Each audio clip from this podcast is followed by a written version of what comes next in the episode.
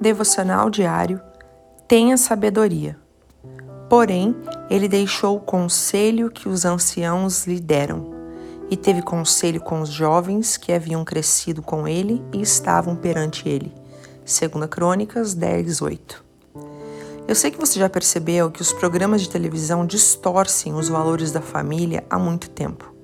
Quero falar sobre uma forma muito sutil a qual nossas crianças são expostas.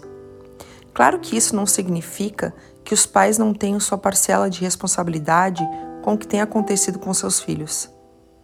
As crianças passam horas na frente da TV e no celular, e a maioria esmagadora desses programas de entretenimento apresentam famílias em que você observa pais ausentes ou que são idiotizados.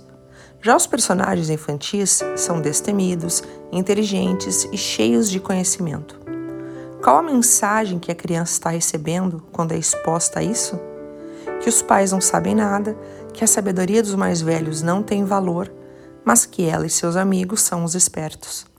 Observe dentro da sua casa o que seus filhos estão fazendo e não deixe que eles fiquem horas na frente da TV e do celular.